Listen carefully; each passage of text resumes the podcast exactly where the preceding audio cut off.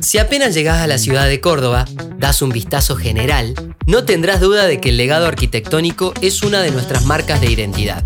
Construcciones de estilo colonial, barroco, neogótico, neorrenacentista o art déco, combinado con los modernos nuevos edificios, parques y paseos, forman parte de los recorridos más populares. Pero además de las grandes obras y espacios turísticos más renombrados, extraordinarios ingenieros, arquitectos y desarrollistas dejaron su sello en innumerables obras, especialmente entre mediados del siglo XIX y comienzos del siglo XX.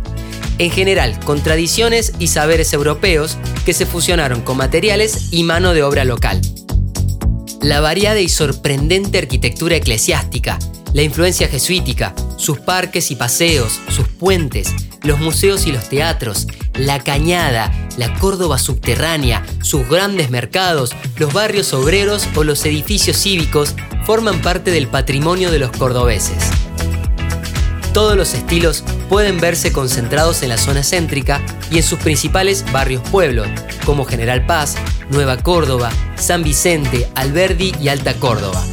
Las construcciones de la manzana jesuítica, la iglesia catedral, el cabildo histórico, la cañada, la Casa Eiffel, el Banco de Córdoba, el Museo Carafa, el Teatro del Libertador, la Casa Giratoria, los mercados norte y sur o los viejos mercados barriales convertidos en centros culturales son solo algunas de las construcciones más increíbles de la ciudad de Córdoba.